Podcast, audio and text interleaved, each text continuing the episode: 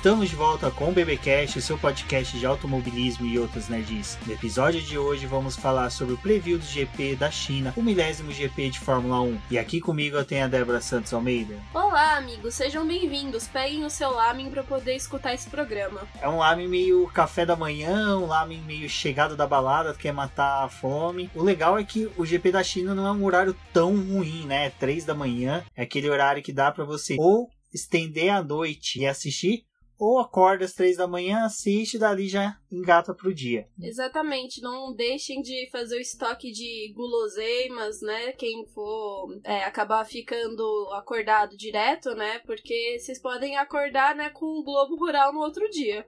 Exatamente, bastante café, recomendo pro pessoal. Bom, e eu também recomendo pro pessoal, como sempre, aquele pedido carinhoso para dar uma olhadinha na nossa campanha de financiamento contínuo e coletivo do Apoia-se para o pessoal poder ver né, nossas metas, os programas que nós temos de parceria para o pessoal poder participar do Apoies. E como sempre, a gente vai fazer um agradecimento aos nossos apoiadores, que é o Ricardo Bannerman, Maia Barbosa, Eliezer Teixeira, Luiz Félix, Arthur Felipe, Thiago Bullet, Rafael Celone, Will Mesquita, Anthony Santos, Rogério Froner, Helena Lisboa e Cass. Bom, o Ricardo Bannerman, vocês já vão ouvir o nome dele pelo menos mais umas duas vezes hoje no programa. Fico feliz que tá aumentando o nosso número de apoiadores, mas a gente continua fazendo a campanha para que, se for possível, vocês consigam apoiar o nosso projeto, independente do valor. Ele é extremamente importante para que a gente continue fazendo esse trabalho aqui no boletim, seja no site, através do podcast e em outras metas que a gente está querendo traçar para esse ano. Então, desde já agradecemos todos os apoiadores, aos futuros apoiadores. No post tem o link direto para a campanha do Apoia-se, dê uma visita. Bom, falando em visita, eu vou deixar agora com vocês um recado do Ricardo Bannerman, Olá, amigo ouvinte do BPcast. Eu sou Ricardo Burman, colunista do Boletim do Paddock e convido a todos para conhecer o Os Carteiro. Sim, um grupo de kart iniciado em 2004 que neste sábado, dia 13 de abril, a partir das 11h30 da manhã, estará no Autódromo de Interlagos, ou melhor, no Cartódromo Quintal de Interlagos. Esse grupo lhe dá a oportunidade nesse momento de conhecer ou rever figuras como Rubens de Peneto, meu chefe, e Débora Almeida, minha chefa. Você também terá a oportunidade de conhecer alguns outros ouvintes do BPcast, assim como outros caras que estarão lá também pela primeira vez na nossa bateria para visitantes. Para participar é muito fácil. Preencha o formulário em www.oscarteiro.com.br até o dia 12 do 4, ao meio-dia, porque depois o Sr. Cássio Machado vai encerrar as inscrições. Então, isto posto, chefe, obrigado pela oportunidade, pelo Jabex, e é com você aí nos estúdios do BBcast. Bom, Débora, então, sábado vai ser bem movimentado. De manhã, quali. À tarde, um kart ali no Autódromo de Interlagos. Retornamos à noite para o GP da China. Vamos dar uma passadinha, né? Falar um pouquinho da história do GP da China, que é um GP recente, mas é já um GP que já tem uma boa história aí dentro da categoria. Exatamente, Rubens. Ele tá indo pra 15 edição. Ele acabou entrando pro calendário da Fórmula 1 em 2004, mas já existia um desejo, né, desde os anos 90 para que o GP da China fizesse parte do calendário da Fórmula 1. Ele foi um dos autódromos que permaneceu um bom tempo na lista de mais caros que foi feito, né, até o GP de Abu Dhabi fazer parte da Fórmula 1. Eu lembro quando cogitaram o GP da China, lembro que havia muitas críticas de que por que tá indo pra China, por que não sei o que. Mas assim, comercialmente a gente entende, né, por que tá indo pra China. Se você ouvinte não entende comercialmente por que o GP da China é importante, mesmo com as arquibancadas vazias, pegue qualquer produto que tenha na sua casa. A possibilidade dele estar tá made in China é muito grande. Então a economia global hoje circula, algum momento vai passar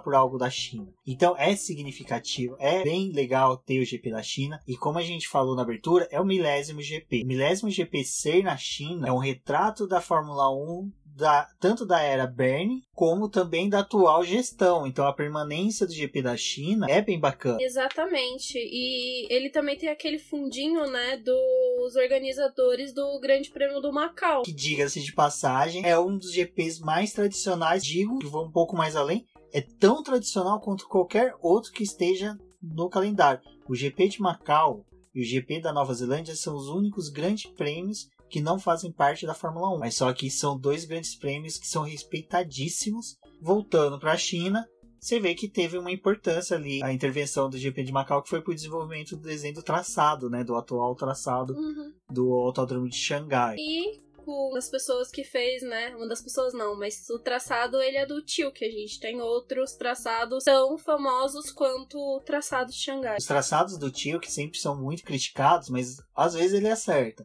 Eu acho, eu gosto dos traçados da China. Mais uma Nossa. vez o pessoal vai pegar no meu pé, mas eu gosto, eu gosto. Eu acho muito bacana.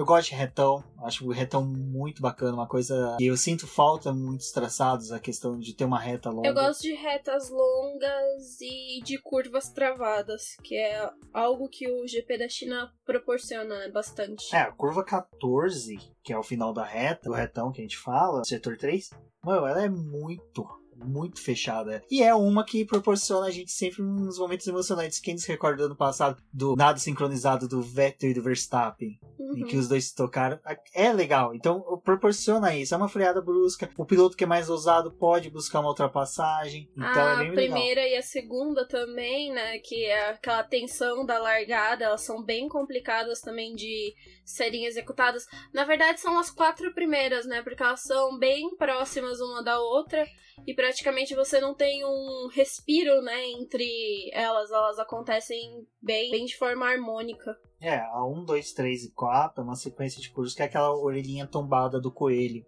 Uhum. Bom que você falou das curvas, vamos conversar um pouquinho só sobre o traçado, passar alguns números, alguns dados referente ao traçado. O traçado tem no total 5.451 metros, são 56 voltas, a distância total percorrida é de 305 km e 66 metros. O recorde da pista é de 1 minuto 32 segundos 238 milésimos. É do Michael Schumacher em 2004, primeiro ano do Primeiro traçado. E, que diga-se de passagem, primeiro ano, eu me recordo, vitória do Rubinho Barrichello. Mas foi uma vitória, cara, sensacional, muito bacana. Eu falei esses dias a gente verificando o histórico de- do Bahrein. Eu, sem querer, entrei nos números do Barrichello. Vi que o Barrichello tem vitórias em autódromos excelentes de Xangai. É bacana ele ter tido a primeira vitória. É, é aquelas marcas que você acaba guardando, né? São coisas significativas. Tipo, a primeira vitória em uma pista que é- foi inaugurada. É, essa marca dele é bem, Bem legal, icônica, bem né? Voltando aos números, eu vou dar uma passadinha rapidinho naqueles números que vão auxiliar vocês a fazer as apostas no GP Predictor e no F1 Fantasy. Anotem vitórias. Lewis Hamilton tem 5, a equipe Mercedes tem 5 e os motores Mercedes tem 8. Ou seja, temos três aí que são de alguém. Provavelmente McLaren, que é a única que tem capacidade para ter ganhado alguma vez na vida com motores Mercedes. São seis poles do Hamilton, seis da Mercedes e com os motores Mercedes também foram oito poles. McLaren tem três. Vocês vão perceber que eu tô falando McLaren, porque daqui a pouco a Débora vai comentar algo. Vamos às voltas rápidas, que agora vale ponto. Hamilton tem quatro. McLaren, Mercedes e Red Bull estão empatados com três voltas rápidas cada uma. E sobrando novamente motores Mercedes com oito voltas rápidas. Exatamente, Rubens. Mas agora vamos falar a respeito dos pódios, né? Porque eles também são importantes para as nossas apostas. O Hamilton tem oito, a Ferrari tem 12 e a Mercedes 20. Apesar da última vitória ter sido do Ricardo, que foi uma vitória muito boa, mas. Mas é, foi uma coisa que a gente Espera aí, tava moto, deixa a analisando. moto passar. Moto não, chopper. Mas é exatamente o que a gente tava falando, Rubens. Quando a gente se preparou aqui para poder gravar esse podcast, a gente viu que as vitórias na China não costumam ser algo constante. Apesar de ter um número grande de vitórias né, na China, elas não costumam se repetir com tanta frequência. O único piloto que tem uma dobradinha que a gente pode falar assim, né, de sequência, foi o Hamilton em 2014 e 2015. Depois a gente teve pilotos que venceram alternando. Isso demonstra que, mesmo o Hamilton sendo favorito, na hora da aposta, gente, pensem bem. Mas agora falando mais uma vez desses motores Mercedes, né? A gente tem duas vitórias do Hamilton com a McLaren e uma do Button. Como não tem uma continuidade, essa vitória da McLaren foi em 2008, 2010 e 2001, mas não foi com os mesmos pilotos. Olha, primeira vitória do- da Red Bull, primeira vitória tanto da equipe como primeira pole da Red Bull e primeira vitória, segunda vitória de Sebastian Vettel. Como eu já dei um spoiler, né, Débora? Você vai falar, você vai trazer uma triste notícia para os fãs da McLaren. Então, mas antes da gente falar da McLaren, a gente tem que falar uma coisinha a respeito da pista que a gente ainda não falou. É, o circuito da China ele é um circuito misto, Ele tem curvas bem complicadas, né? Principalmente a 1 e a 13 são uma das mais complicadas que o circuito tem, mas Diferente do GP do Bahrein, que é uma pista de circuito traseiro para o carro, a China ela exige da parte frontal do carro. Então vamos lá. Quando você fala que é um circuito traseiro, a aerodinâmica mais desenvolvida na parte traseira do carro tem uma melhor vantagem. Exatamente porque é, o momento da saída da, das curvas do Bahrein, elas exigem aquela aceleração plena para poder você tracionar bem. Fica aí um exercício para vocês, para poder entrarem, quem tiver o jogo da Fórmula 1, e fazerem a pista do Bahrein e depois irem para a pista da China. Vão perceber essa diferença do carro. A McLaren é dentro dessas duas corridas que a gente teve por enquanto, né? Ele é um carro bem nascido, foi bem no Bahrein, mas uma coisa que a McLaren investiu muito de um ano para o outro foi desenvolver a parte traseira do carro. Porque no ano passado a gente sabia que eles ainda estavam devendo nesse quesito, né? Então eles fizeram uma traseira de um carro bem nascido, mas a parte da frente ainda está em desenvolvimento. Não é aquele desenvolvimento de que, nossa, estamos muito preocupados com o que está acontecendo. Tem resultado, né? Tem como resolver. Mas pode ser que na China eles tenham um pouco mais de dificuldade. Foram implantados algum, algumas aletinhas, né? na parte da frente do carro. A gente pode até deixar uma foto, que é do. Foto não, um esboço do site da Fórmula 1. Eu vou deixar o link também da matéria pro pessoal. Esse, essas aletas elas fazem o direcionamento do fluxo de ar do carro. Então se sabe que o carro da McLaren ela está em desenvolvimento frontal do carro para poder expulsar o ar ruim, né? E aproveitar melhor parte do ar para poder não gerar turbulência no carro. Pode ser que o GP da China já, como foi mencionado, como ele exige da parte frontal do carro, talvez a gente acabe vendo a McLaren ter um pouco mais de dificuldade. Mas também tem a questão do motor, porque foi uma coisa que eu tava conversando com o Will Mesquita, até outro rapaz aí, né? Muito famoso. Aliás, Will, eu sou McLaren desde criança. A gente tava conversando sobre os motores da Renault. Eles têm um problema crônico, que pode ser que eventualmente algumas quebras ainda continuem acontecendo durante o ano. Só que a gente sabe que a McLaren também tá com o motor Renault. Então, os problemas não são só no carro da Renault, mas também foram problemas herdados pro carro da McLaren. É, essa semana também a, o Cyril, da Renault, falou que eles foram pegos, né, de surpresa, porque eles não imaginavam, ah, eles não imaginavam que o carro não tava lá essas coisas como eles tinham prometido, não é mesmo? Então foram... Eu imaginando o Cyril vestido de Sérgio Malandro. O Ricardo abrindo a porta pra entrar na. na ah, pegadinha do malandro, meu motor não tá bom. Ricardo, ah, vá, sério, depois de dois GPs você me fala isso? Não, e não, o problema, né? Não é só no motor. Não, não, para por aí. A promoção do motor no liquidação relâmpago não para por aí. Você leva o motor Clio zoado e leva mais o, toda a parte eletrônica Christ, do Gurgel. Christian Horner que não me escute, né? Mas ah, foi o momento certo de pular fora do barco. Nem tanto. Homens ao mar, entendeu? Essa é a temporada de Homens ao Mar. É, o carro, oh meu Deus, o carro da Renault. O carro da Renault, ele tá com alguns problemas aí que, que não é resolvido nem com a bateção de folha, entendeu? Então ele falou que o carro tá bem abaixo da expectativa. Que assim, ele é um carro para poder estar tá entre os 10? É, galera, se conseguir terminar a corrida. É, porque daquilo que a gente conversou na pré-temporada e falou tanto no preview do, da Austrália e no preview do Bahrein. Olha, o carro da Renault, ele tem ele muitas tem, é, opções. É, o setup da Renault para pro carro em si é muito grande. A gente não tá falando isso o só de motor. Renault o carro da Renault ele tem uma configuração é um muito grande. pequeno no frio. Se você puxa para cobrir a cabeça, o pé fica para fora. Se você cobre os pés, a cabeça fica para fora. É assim, resolve um lado, piora do outro. O motor em si é aquela coisa. Se o carro tiver legal, ele termina a corrida. Uhum. Porque vocês viram o Lando Norris. Ele foi sexto colocado. Ele foi o primeiro mortal. Então, assim, tem toda essa questão. O e... é, mas é que agora eles descobriram que aquela propaganda que eles tinham feito do carro. Qual? Que era do carro é, conseguir andar perto dos primeiros, né? Os Sim. primeiros que eles querem dizer, na verdade, não é a ponta, mas é ali Red Bull, né? Que é a terceira força. Então eles tinham. Max Verstappen é a terceira é. força, diga-se de passagem. Então eles tinham a a ideia de que estariam andando perto da Red Bull. E eles estão andando perto da Red Bull, mas com outro piloto, na verdade, né? Não, não especificaram qual Red Bull que era. Exato. Gasly tá dando uma mãozinha. Gasly tá dando a chance do, uh, do Cyril olhar pro Horner e falar, viu, ó, tá, ó, tamo próximo Tamo do teu próximo. carro. Mas eles têm um sério problema de confiabilidade nesse carro. Tem esse problema do. Então, do motor, em si, o problema é na confiabilidade dele. Na ele foi confiabilidade. mal construído. É, ele, é o que a gente tava discutindo, né? Que a Renault ela tinha jogado aquele projeto deles e fizeram um projeto de motor do zero. Mas o problema é que a gente sabe que tem aquela peça que é o MGUK. É, é ali que dá o, o problema. E é aquilo ali que vai fazer você perder posição, né? Dentro de tudo, né? Porque a gente tem três motores no ano, três peças do MGUK. Então é justamente nisso que tá dando o problema da Renault. E eu vou linkar aqui, até a Débora falou do Will Skip. Ele participou de dois vídeos agora do Roda com Roda. Eu vou linkar eles, onde que eles conversaram exatamente sobre a decisão do Daniel Ricciardo ter ido para Renault, se foi certo, se foi errado. E eles entraram nessa discussão também do motor Renault. Recomendo aos ouvintes. Dei uma passada lá no vídeo do podcast F1 Brasil, do Roda com Roda, que tá muito, tá bem bacana e tá bem nessa linha também do que a gente tá falando, que o motor Renault, infelizmente, não veio com aquele poderio todo que também apresentou na pré-temporada.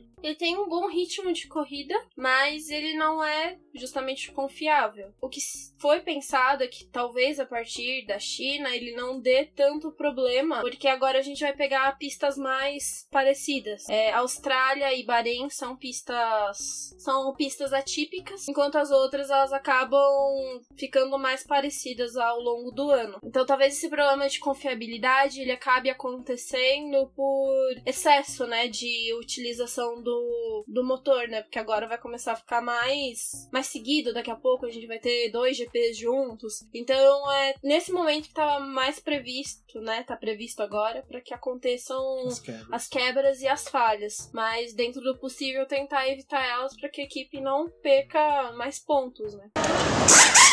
Bom, Débora, não podemos esquecer de falar dos pneus, né, que foram selecionados pela Pirelli a serem utilizados no GP da China. Exatamente. Esse ano, né, nessa configuração nova que a Pirelli adotou, eles vão utilizar na China o C2, C3 e C4, sendo o C2 dessa gama o mais duro, né, para para essa pista e o C4 o que tem a goma mais flexível. É, Eles repetem a configuração que foi no GP da Austrália. E não só isso, eles repetem a configuração do ano passado, porque a gente pode até deixar uma tabelinha de como que foi essa troca de cores, né, das gomas para esse ano, mas o C4 ele corresponde ao que seria o ultra macio do ano passado. Foi o que aconteceu na China no ano passado. Eles tinham pulado o super macio, né? Então tinha ficado o macio, pulava o super macio e o ultra macio. E nessa gama que a gente tem, o C3 ele é o que, equivalente ao que era o macio. A gente não tem um pneu super macio, tem o ultra macio e o hiper macio. Então eles vão repetir o que foi utilizado no ano passado, mas agora com as novas nomenclaturas que a Pirelli estabeleceu.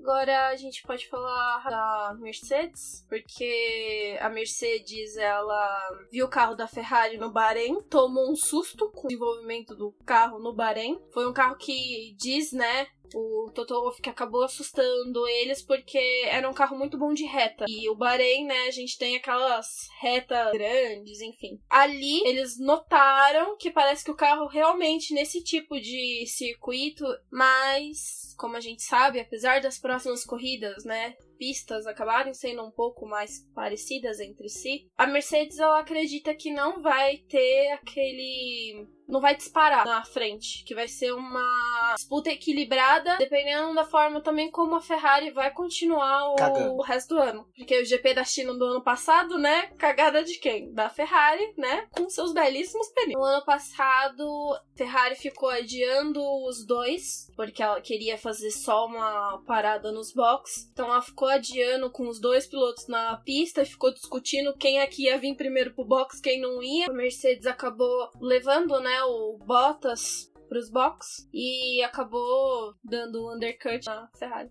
Então a gente sabe que a Ferrari, né, na China, está deixando a desejar o trabalho nos box. Bom, eu acho que do preview da China é isso, não temos muito mais o que se estender. Como nós falamos na abertura, é o milésimo GP, então infelizmente ou felizmente vai de cada um. Caiu no GP da China. Eu vi muita gente falando que tinha que ser GP do Brasil, GP de Mônaco, GP da Inglaterra. Não, seria legal se, né, como foi feito na Stock Car nesse final de semana Tentaram passado. também, né, no Stock Car. Sim. Não, tentaram, mas seria legal se fosse, né, pelo menos no palco que começou a Fórmula 1. Mas atualmente os contratos de calendário são muito mais elaborados do que, né, tinha. A gente não tá lidando com 10 etapas no ano, né? Exato. São bem mais do que isso. Fica difícil. A China também não queria negociar, até porque se a gente voltar na história do GP da China, o GP da China ele sempre barganhou para poder ficar na Fórmula 1. A China, né, como mais as corridas, né,